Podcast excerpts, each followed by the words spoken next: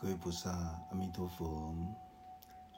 今天我们进入《地藏经》密码第五堂课，我们开始正式进入经文。《地藏经》密码一开始提到“如是我闻”，“如是我闻”代表这部经典是我亲眼所见、亲耳所听。这就是指着阿难尊者，多闻第一的阿难尊者。阿难尊者说到了：一时，佛在刀立天宫为王母说法，也就是释迦佛陀，他在刀立天宫，也就是每一个人的心轮之处，开始为十方众生说法。心轮的地方，正是转凡入圣。向上提升，包括向下沉沦的一个转捩点。我们经常看到经典里面提到二十八层诸天，所有在精神世界里提升的人，代表着他的精神层次，也就是精神格位已经提升到天人最高级的一个境界。这个是法师在《法华经》里面经常说的“一心十法界”，所以我们这个地方就不再多说了。如果你没有经过《法华经》密码的洗礼的时候，你就没有办法进入到所有的诸天，你没有办法进入到一心十法界的这种精神格位。所以，当精神格位已经提升到天人最高级的境界，天就是代表精神世界，地就是代表物质世界。到达最高级心境的人，他已经达成了罗汉心境的成就。所以，释迦佛陀在刀立天宫为十方众生说法。道立天宫，并不是最高层次的这种心境，而是在我们心轮的部位。为什么释迦佛陀他要在刀立天宫为先王的母亲说法呢？为什么他不不在第二十八层天的飞想飞飞想出天说法，而非要选择在心轮的地方说法呢？因为他的先王母亲往生之后，就是停留在物质界跟精神界的这个中间点，这个中间点就是指着刀立天。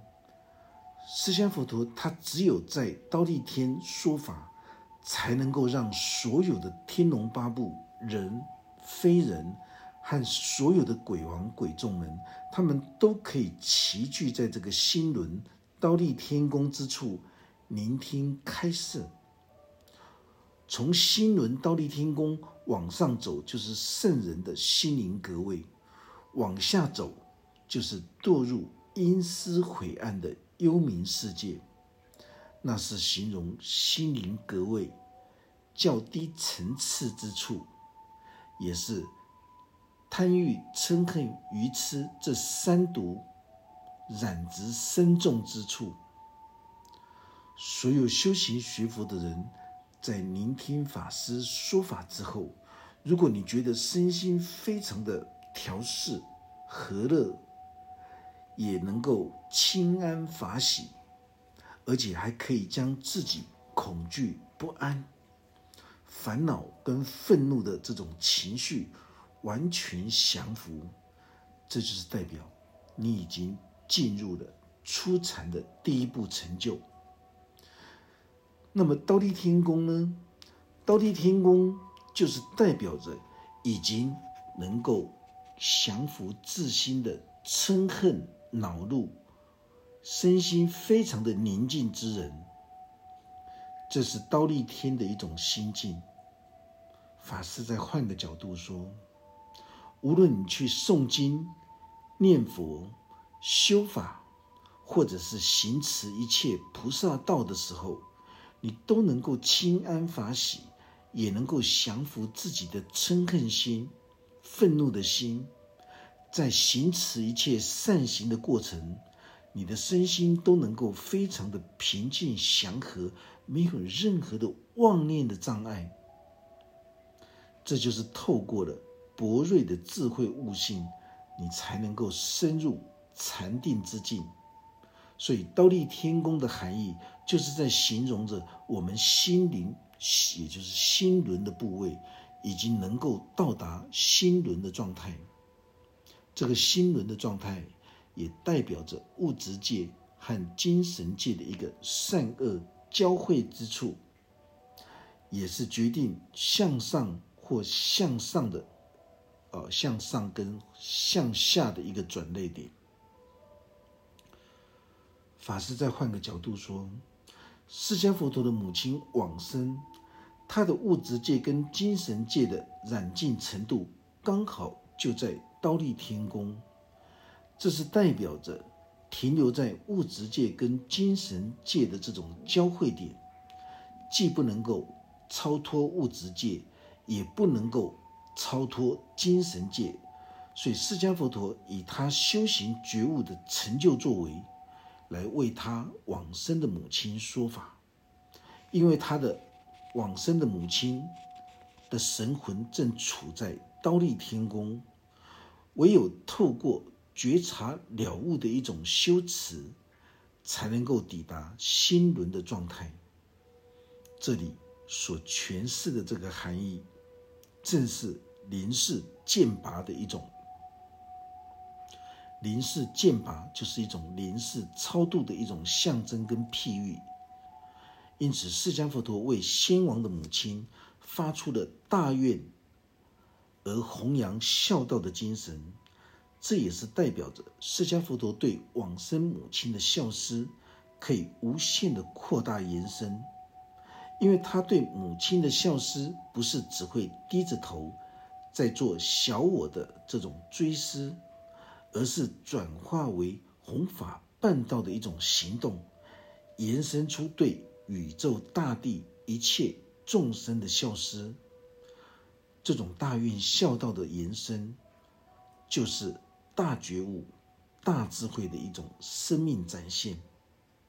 所以有很多人对这种灵视，哦，往生的灵视不太了解，在心轮的部位。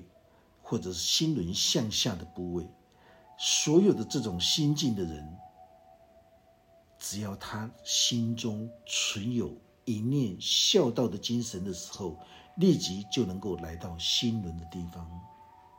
法师做个譬譬喻，曾经有一位啊，有一位这个女性，一个女儿，她来到山上，告诉法师。他说：“法师，我的母亲已经往生一年多了，可是我每天晚上都会梦到她。她出现在我的梦境之中，嘴巴张开来说话，可是我听不到。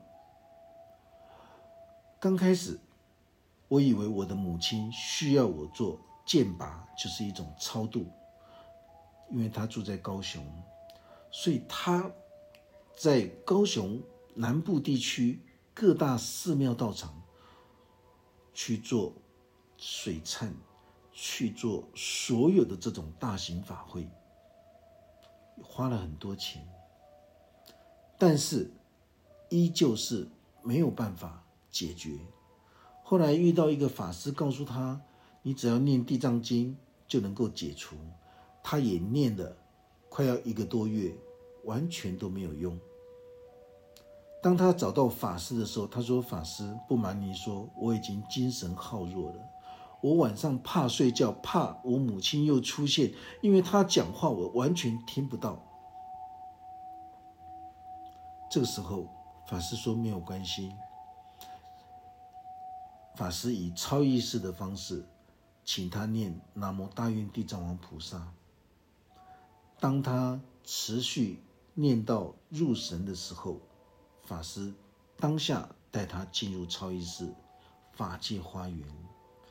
法界花园里面，他的母亲已经在那边等待他了。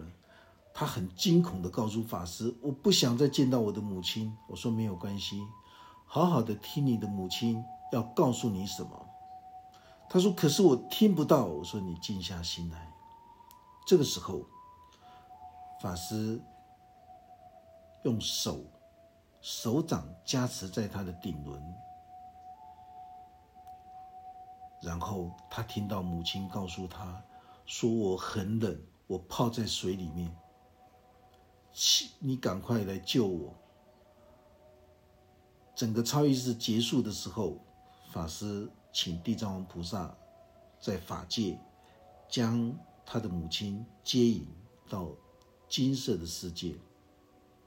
出定之后，法师告诉他：“你家里有还有谁？”他说：“还有一个哥哥，一个兄长，是在警政署的上班的。”我说：“很好。”你等一下就通知他，明天去看母亲的坟墓。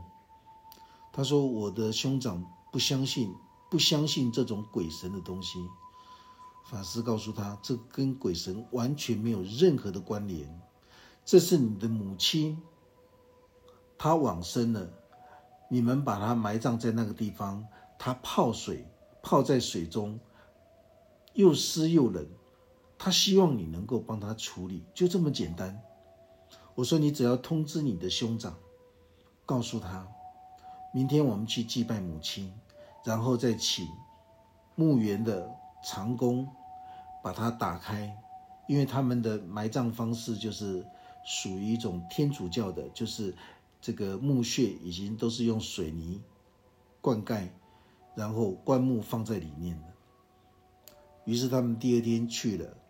就发现到里面泡水，里面积着水，积的八成，就整个积的一打开，他们就完全处理完毕之后，妥善的处理完毕之后，只能够捡骨，啊，就是就是只能够请出来进行这种火化，因为这种墓穴的方式就会进行的这种，就会变成这种情况，啊，因为处理不当。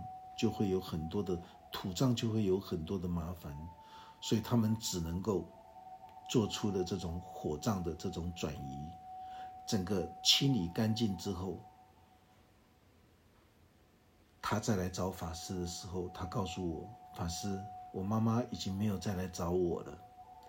其实法师要说的就是，我们遇到什么任何的事情的时候，他的母亲因为跟女儿相应。所以他们在心轮的地方见面了，在梦境之中出现了，这个道理是完全一模一样的。所以在为什么法师在监狱上课的时候会有很多受刑人同学？我说有问题的下课可以来找法师。有一些受刑人同学就来了三五个，哦，每一个人都说他身上背了多少的命，他们晚上都不敢睡觉，他们一睡觉就来索命。这个原理是一样的东西。透过的超意识，我们可以做这种完全的处理。但是你身上背这个人命的时候，你就要做出发出愿力，好好做，重新做人。出狱之后呢，你好好的去回馈往生者的家属，代替他们尽孝道，有很多各种不同的解决方式。都能够化解这种冤结，否则到最后，这个都是非常凄惨的、落魄的这种下场。啊，大家一定要谨记。法师说这两个例子，就是要告诉大家，在心轮的部位，这个跟鬼神没有任何的关系。我们透过了一种超意识的心灵自主控制的一种科学，我们可以很轻易的在三十分钟之内完成这些。疑难障碍的解除，这个不是做法会就能够解决的，不是说你去诵地藏经就能够解决的，绝对不是。你不要去外面哦去做的这个花了好几百万，做了这么多的大型法会供养，到最后依旧没有办法解决。唯一的福报就是他见到了法师，法师直截了当的为他处理。原因就是这样子。所以释迦佛陀他透过了庄严智慧的生命，来印证佛法无边的一种真实含义。释迦佛陀他对母亲的孝思，延伸对宇宙大地一切生命的个别体。他将小我的一种孝道孝思提升到大我的孝道，对先王的亲人长辈能够拥有这种孝思的作为的时候，就会将所有的世间一切众生都当成是自己的母亲。这就是代表释迦佛陀是一个大觉悟、大成就者，能将生命庄严的智慧。无量无边的延伸出去。如果今天我们思考事情的时候，能够将小我的心思转化为大我的意识，意思就是说，将你心中的想法升高。当你一升高的时候，就钻就脱离了这种钻牛角尖的这种这种的窘境。你想任何的事情的时候，一旦你升高，你不升高，你无法觉知、看到事情的真相。所以，一旦心思转换为大我的意识的时候，这就是进入这种佛法无边的这种真实含义。所以在这一部《地藏经》密码里面，我们深深的感受到释迦佛陀他是一个修行觉悟的人。他能够在刀立天宫为先王母亲说法，很多邪见的人，他就会误以为刀立天宫是像在月球一样的天上，其实不是的，这个跟外在的物质世界完全没有任何的关联，这是我们心灵世界的一种维度，不同的一种维度。那也是形容着我们精神世界层次的一种等级跟格位。释迦佛陀他在刀立天宫为先王的母亲说法，他所展现无限追思的一种最佳典范，也就是生命进化最重要的一个动力。这种孝道大愿的精神。能够激励所有十恶不赦的这种三恶道的众生，都能够从贪图口口腹之欲，还有地轮的贪图这种性欲的一种发泄，从地轮跟腹腔虫轮不断的向上升华到心轮，然后展开的像菩提城。提升，在人间世界，无论是修行也好，或者是你在做任何的事情，我们必须要懂得孝顺自己的父母亲。无论在世或者是往生，我们都能够透过对生命不同的体悟，来为所有的十方众生说法。这也代表对自己先王亲人的一种孝道延伸。能够利益十方的众生，就能够延续对父母的这种孝思。所有先王亲人也都会因为我们当下的修行功德之力而得度。法师换个角度说，释迦佛陀将自己对先王母亲的孝思广大延伸到对十方众生的身上。也就是将十方众生当成是自己的母亲来承事供养，来说法。很多人说众生就是众生，我就是我，众生怎么会是我过去世的父母亲呢？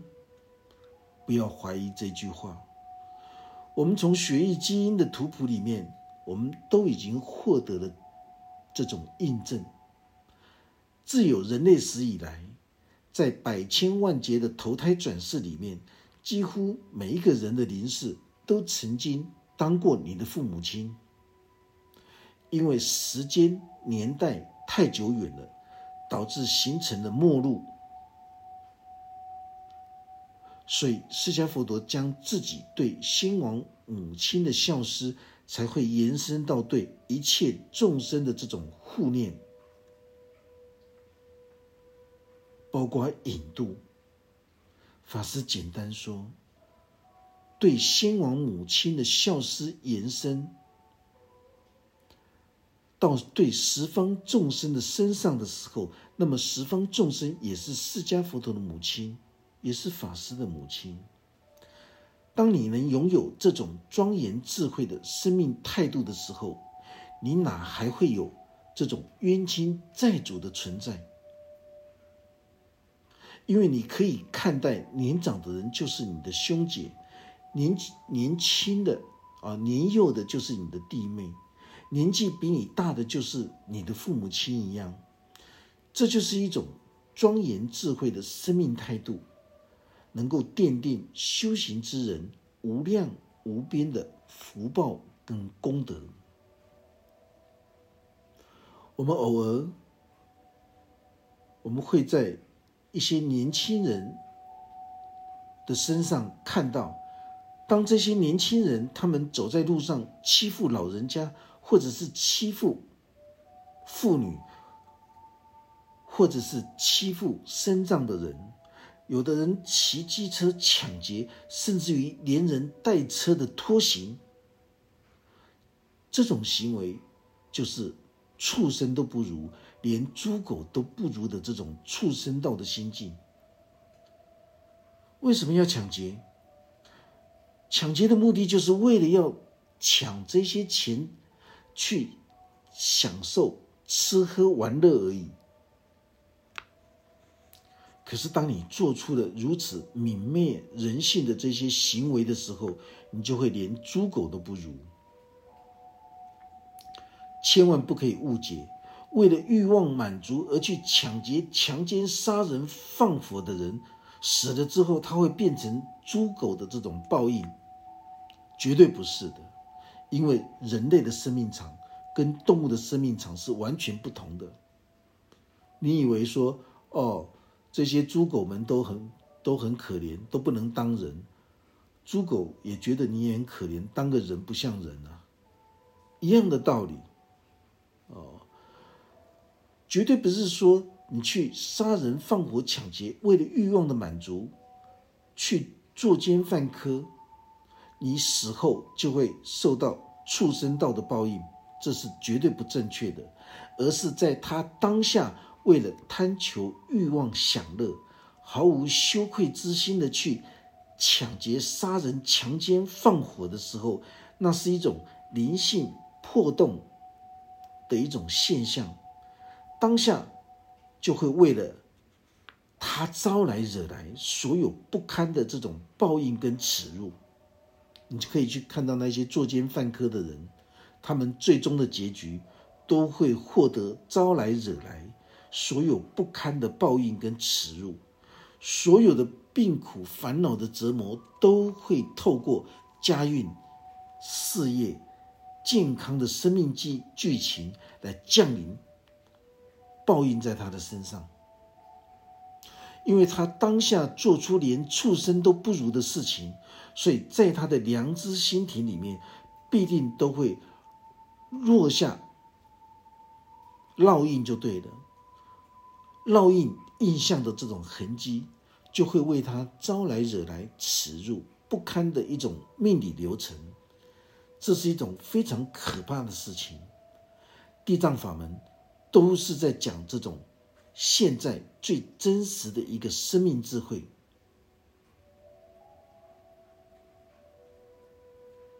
就像上次有人来看法师。他的车上不是刀就是枪。法师问他：“你为什么要放这些刀枪在身上呢？”他说：“法师，你不知道社会多黑暗呐，你不知道这个社会多凶险。我每次开车在路上的时候，都会有人来碰撞我，然后下车，一群人就要殴打我。经过了几次之后，当我带着枪、带着刀的时候。”碰到这种事情的时候，我只要一拿出枪来，他们马上屁滚尿流尿流的就把车子赶快开走了。我是在为了防身呐。但是大家一定要记得，当你心中拥有了这种凶险的心的时候，你就会招来惹来。他不找别人，他偏偏找你。为什么？你就是让他们看不顺眼，因为你以为你身上有刀枪。人家怎么看你都不顺眼，人家就找上你了。到最后，因为有枪、拥有刀枪，被警察抓去了。那个命运的流程，因为你的心态不正确。法师说过了，什么叫做修行？修行就是修心，所有的生活的全部都叫做修行。如果你带着偏激的心态，来生活的时候，你就会招来惹来这些不应该发生的事情。所以，当我们透过了博瑞的智慧悟性，转化为大我利他的行为的时候，无论我们是在修行学佛的人，或是一般的世俗人，对待任何的人事物，都能够将小我自私的心转化为大我。无私利他的行为，像这样子的人所说的话，所开示的经典，才叫做见地与见性。当你在解读经典的时候，如果你是按照字典的这种语言文字含义来解释这些经文的时候，你终究是没有办法深入到经藏的智慧大海。所以，我们经常听到“开经记，无上甚深微妙法，百千万劫难遭遇”。这句话为什么讲的这么深刻？因为所有听闻心灵智慧法门的人，他的内心都会无比的震撼，因为那是一种身历其境、现实人生的智慧。如果我们在诠释大圣经典，不能够开启听闻者内在心灵的智慧的时候，我们当然就没有办法去深入经藏的智慧大海。这就是法师在《法华经》里面所说的：所有修行的人历劫转世以来，因为修学心灵智慧法门的经验不够，导致在历经重重的人生波折障碍之后，才得以寻觅接触到自己术士修行的一个正确的方向跟道路。在人间世界，有很多邪见外道的人，他们会来追杀、中断我们的法身慧命。很多人遇到亲人往生的时候，他不知所措，像行尸走肉一样，整个身心灵似乎已经脱节了。一到晚上做梦的时候，就会出现所有的这些事幻、八世心田的这种事幻、这种幻境来干扰，好像往生者要来和他说什么话。有一些人会为了追思亡者。想要知道往生者是否有事情要托梦，或者是有什么未了之事要交代，很多人就会去找看蒙哎，或者是通灵外道，做那些毫无意义、无知、幼稚的这些举动，这些作为都可以称之为叫做轮回，因为心灵智慧悟性不够，你才会有这一些不切实际的梦境。这些梦境都是梦幻泡影，都是来自于心灵的无知幼稚。